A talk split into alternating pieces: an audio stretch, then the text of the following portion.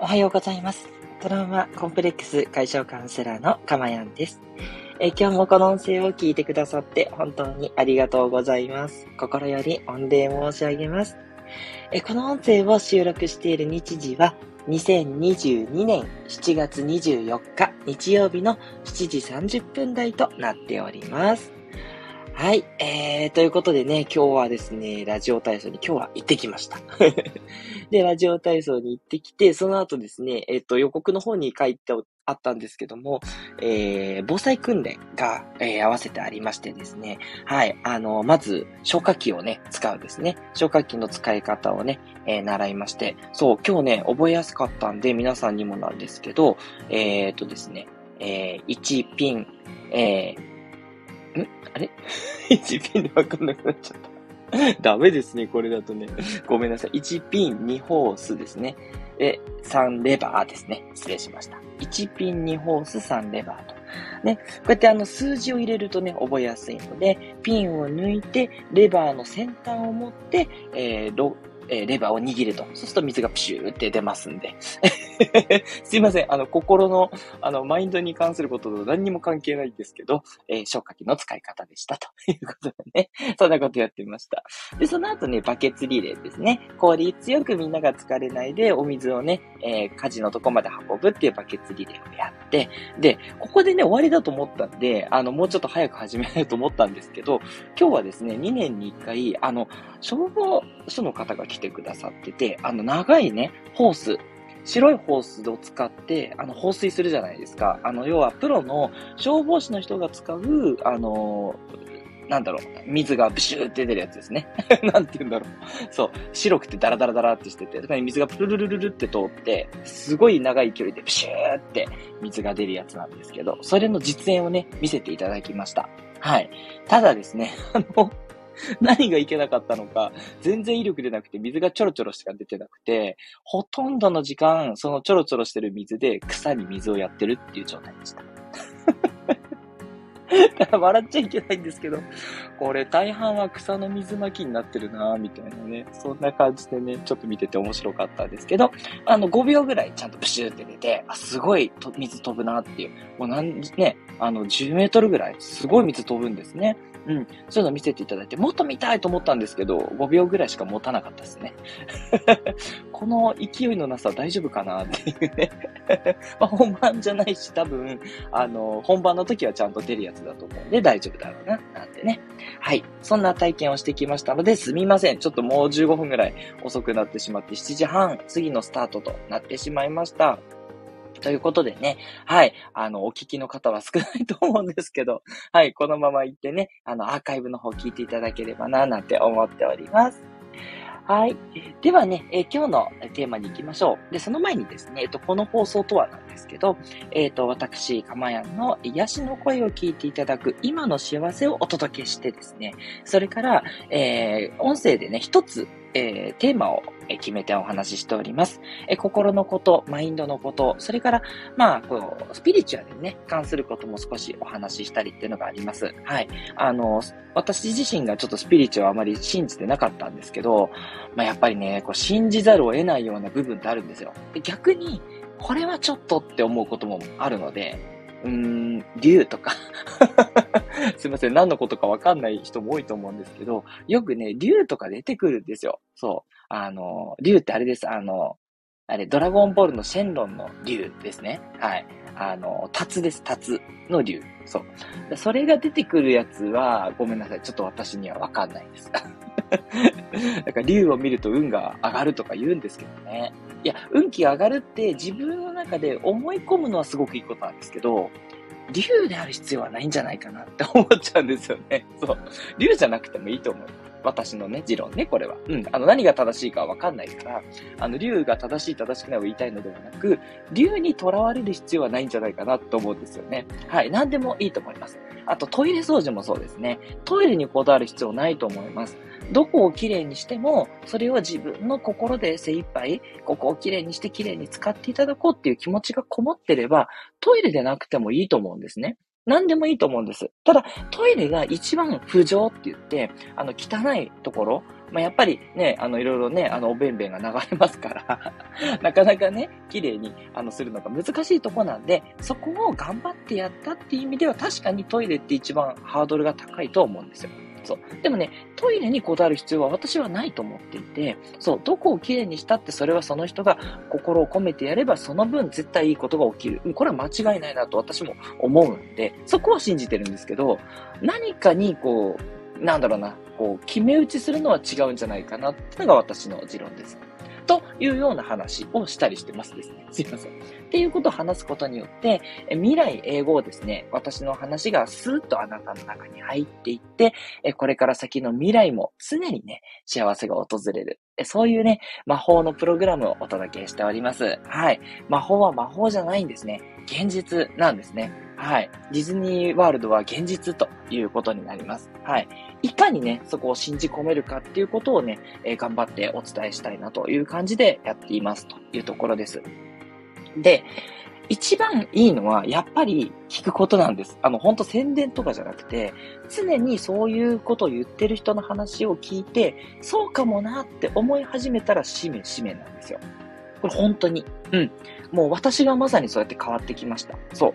ちょっとこれ信じられるから、まあでも信じてみるかということで、あの、心を込めて何でもやるっていうことを実践したら、本当に人生が上向いてきていて、そう、今やってる仕事っていうのはとにかくもう右肩上がりで楽しいことばかりになりましたし、家族のことが私は一番難しかったんです。自分の課題だったんですけど、そこも95%ぐらい今解消できてます。残り5%まだちょっとイラッとすることがね、あってね、そこを今ね、自分で、えー、自分で自分のカウンセリングをして、えー、もうあとちょっとっていう感じです。前はね、本当に20%、30%ぐらいだったんでひどかったんですよ。そう。だけど、自分を信じて、自分は心は変えられると信じてね、長い時間かけて、まあ大体半年1年ぐらいですかね、やってきました。そしたらね、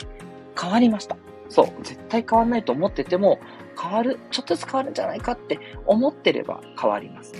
絶対変わんないと思ったら変わらないので、そう。ちょっとずつでも変わるって信じるっていうことなんですね。これを皆さんに分かりやすく、そうしようと思えるように伝えていくっていうのが私のミッションでございます。ということです。はい。すいません。ちょっと長くなってしまって。大事なお話なのでね、ちょっと今日ついでにお話ししちゃいました。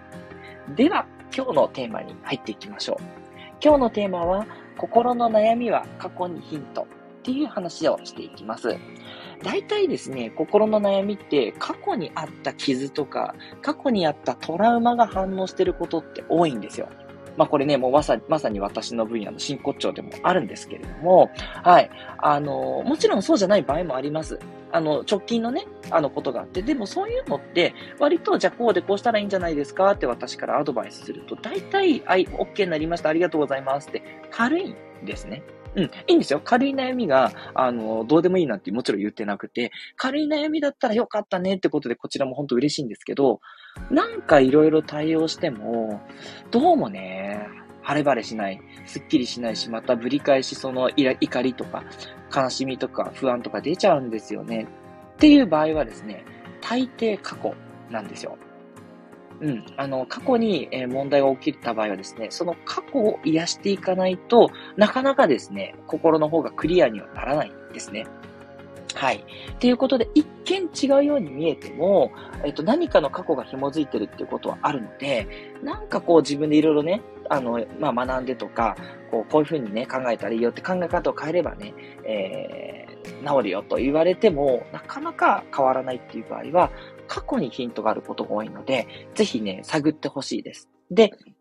もちろんですね、あの、もうほんとすいません、宣伝ではなくて、カウンセラーは、あの、そのあたりをうまく聞き出していくので、カウンセラーに頼っていただけると早いんですけど、まあ、とはいえね、あの、いつもいつもってわけにもいかないし、ハードルが高いっていう方もいると思うので、あの、どうすればいいかっていう、ちょっとヒントだけお伝えしていくんですけど、基本的には、その、えー、自分のその感情ですね、感じてる感情と同じような感情が過去にあったかどうか。ということ、それから、いつからそれを感じてるか。その、いつから感じてるかのところに問題があったりすることもあります。まあ、例えば私の場合は、その、なんだろうな、天気としては、えー、妻とのね、ことっていうのは子供が生まれてからいろいろとやっぱりトラブルが起きて、まあ、要は、えー、子供ができたことでもう自分のことはどうでもよくなっちゃったみたいなところからね、もうどうせ自分なんてどうでもいい存在だってなっちゃってたんですけれども、まあ、そこがきっかけっていうところもあるんで、そこをね、えー、そう捉えちゃったってところを癒していく。が、で、私の場合そうなってしまうのも結局妻に依存してたわけですね。自分の存在を妻に依存してた。で、なぜかっていうとっていったところで過去に遡ると、やっぱりいじめに関わってくるんですね。いじめのところで人に嫌われたくないから、そこで私は人に気を使う優しい存在になろうっていう変わったんですよ。そう変わらないと、多分自分の場合は、もうね、声だけで気持ち悪いし、あの、もう本当に、あの、もう近寄らないでって女性からも言われるタイプだったんで、もう、とにかく何か売りを作んないといけない。で、それは、もうとにかく嫌われないようにすることだっていう刷り込みが、もう、はるか小学生ぐらいから作られていってたんですね。はい。その頃からずっとずっといじめだったんで。で、それをしてって、お友達もようやくできて変わってったから、とにかく人に嫌われないにしなきゃいけないっていう思いが強くて、で、それを引きずって、なんとね、30代ぐらいまで来ちゃったんですよ。で、妻にもそういうふうにやっぱりしていたと。で、それが、どんなに私がしても、妻はもう子供の世話で大変ですから、そっちにしか向かない。っていうことで、もう、ブチンって、あの、怒りになったんですよね。そう。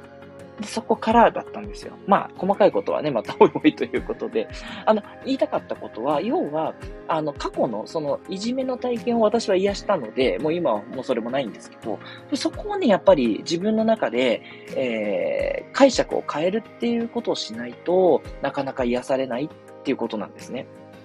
だから皆さんも、えっ、ー、と、小さい頃から含めて思い出していって、で、これと今の自分の感情が何か紐づいてないかなっって言ったところを見ていくと、もしかしたら見つかるかもって感じですね。はい。で、その見つかるうまいお手伝いをカウンセラーはしてるっていう感覚なんですね。はい。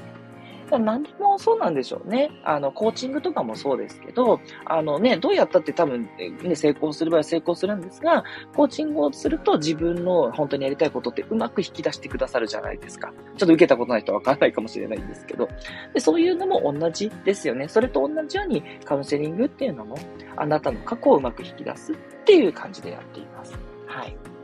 で、よくあるパターンは、やっぱり近しい人って多いです。お父さんとかお母さんに何かされたとか、お父さんとかお母さんがこういう人だったから自分がこうなったとかね。そう。すごい甘やかして育てられたとか、すごい厳しく育てられたとか、あとお父さんお母さんの価値観を引きずって今自分もこうなってるとかね。結構そこって大きいので、お父さんお母さんがヒントになる場合が多いと思います。ただ、私の場合はそこを掘っても全然なくって、まあ、あのー、ゼロではないんですけど、一目のことっていうのはもちろん父母ではなくって、友達の人間関係だったんで、そういうパターンもあるんですね。ただ、多いのはやっぱりね、ご両親、うん、っていうパターンは多いです。なので、両親からの、あの、受けたことって何かっていうところを探っていただけると、結構解決に近づくかなという気はしますね。はい。で、私の場合、あとね、あの、家族で言うと、あの、ご飯がね、残るとすごいイライラするんですよ。そう、あの、ご飯を捨てることにめちゃくちゃ抵抗感があって、別にあの、戦争中生きた人間ではもちろんないんですけど、すごくね、あの、小学生の時もそうでした。ご飯を大量にね、あの、捨てるっていうことを給食でやってるのがもう見てらんなくて、なんでこんなもったいないことすんのって感じで、もう私自分でご飯食べて一粒も残さず食べるタイプなんですけど、まあ、だから太っちゃうんですけど。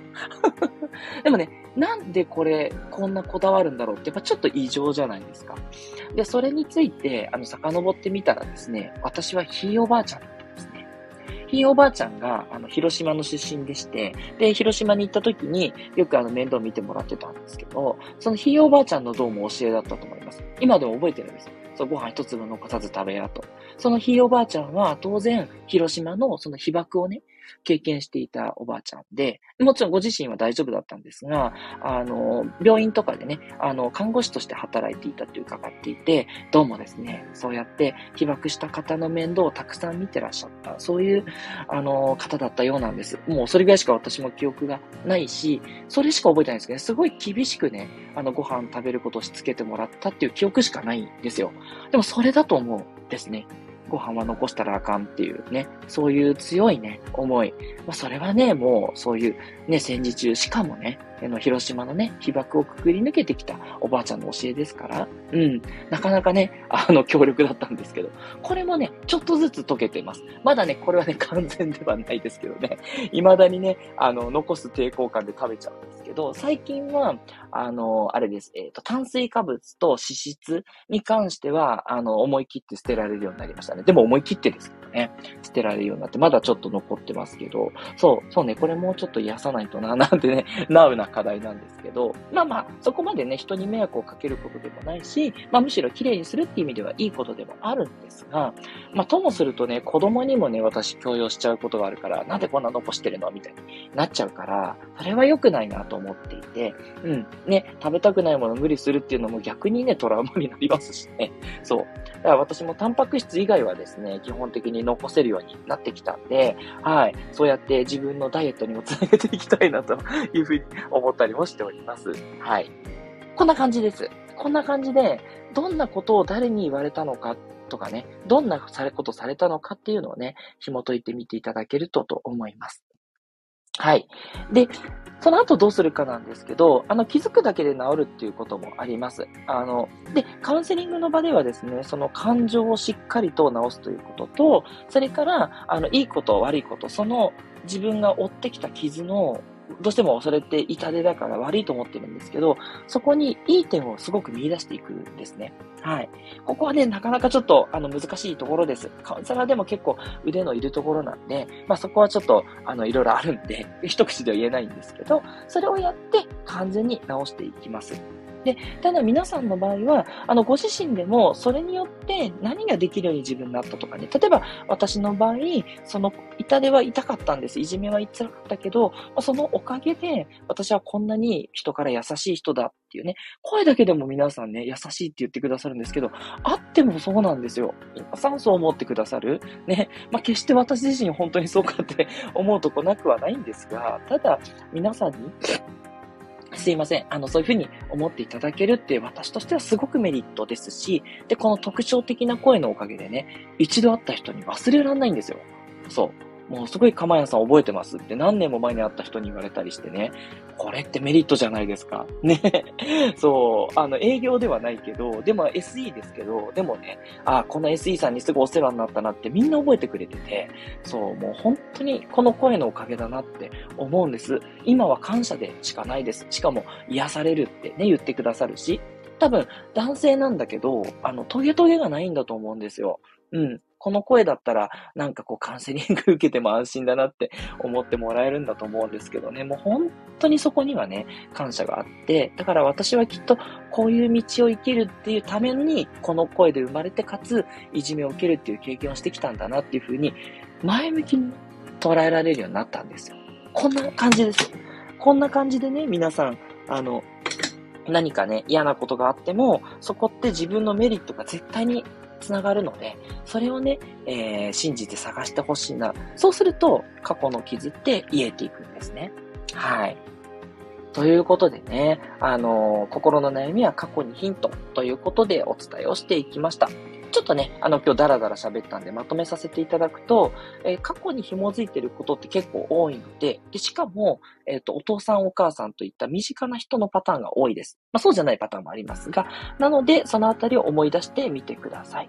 で、私の例としてね、いじめから、えー、人に気を使いすぎてしまい、で、人に切られたくないから、えっ、ー、と、妻がね、産後に子供の方に気持ちが向かったことがすごく自分の中で傷ついてしまったっていう話をしました。そして、ひいおばあちゃんの教えでご飯を残されるとイライラになったっていう例もお伝えしました。で、直し方なんですけども、あの、気づくだけでね、治ってしまうっていうこともありますし、でそうでない場合は、まあ、感情をね、えー、癒していくっていうことと、それから、えー、論理的にですね、えー、自分のその、え受けた傷によってできるようになったことが絶対あるっていうメリットをね、きっちり出していくっていう、そういうお話をさせていただきました。はい。ということでね、いかがでしたでしょうか？ね、え、今回の内容すごい参考になったなっていう方は、ぜひね、いいねボタンを押していただけると、え、参考になります。え、それからですね、えっ、と、レターもお待ちしてますので、あのまあ、どうしてもね、こういう悩みがあって、それが解消できないってなったら、あの過去にね、何があったかとかね、そのあたりもね、あの、おっしゃっていただいたら、もうちょっとヒントをね、お伝えできるかなと思いますので、ぜひぜひね、あの、どんな内容でも大丈夫です。あの、今回の内容に紐づいてなくてももちろん大丈夫ですので、匿名でも匿名じゃなくても大丈夫ですので、レターの方も遠慮なくお寄せいただければと思います。ちょっとね、数日かかるんですけど、数日かけてお返しをしております。はい。ではメッセージありがとうございます。えっと、あいあいさんからいただきました。かわいい猫ちゃんマークのあいあいさん。おはようございます。ニコニコ。お会いしたいです。ハートのプレゼントマークということで、ああ、嬉しいです。本当ですか？ねえ、本当にそういう風に言ってくださる方が多くて、ねえ、もうなんとお礼を申し上げたらいいのか。本当にね、皆さんのね、お役に少しでも立てていったらと思ってやってるんですけどね、もうこういう風にありがたいメッセージいただいて、スタンド FM のね、本当リスナーの皆さん、本当にいい方ががね、多いんですよね。というか、多分世の中のね、8割9割はいい人なんじゃないかって私は思ってるんですよ。自分の周りの人見ててもね。うん。で、そうじゃないっていう面を思ってる人もね、若干いるんですけど、その人がね、どうしてもクローズアップされてしまう。ね、これはね、メディアにも問題があるし、インターネットもね、そういう意見の強い人がやっぱ強く見えちゃうから、しょうがないんですけど、人間のバイアスもあるからね。そう。だけど、本当に、あの、素敵な方が多いんだなって思いますし、ね、あのー、本当、あややさんも本当にいつもね、優しい言葉をかけていただいて、きっと素敵な人なんだろうなって想像しながらね、放送してます。だからね、この放送楽しくてしょうがないですね。はい。あややさんどうもありがとうございました。そしてね、アーカイブを聞いてくださってる皆さんも本当にありがとうございます。どうぞね、あの、毎日6時40分から放送で、ちょっとね、今、スペシャルウィークで、ラジオ体操影響でですね、7時台になっちゃうんですけど、6時台か7時台には放送してますのでで、よかったらね、ライブの方も、あの、たまには聞いていただけたら嬉しいです。トラウマコンプレックス解消カウンセラーのたまやんでした。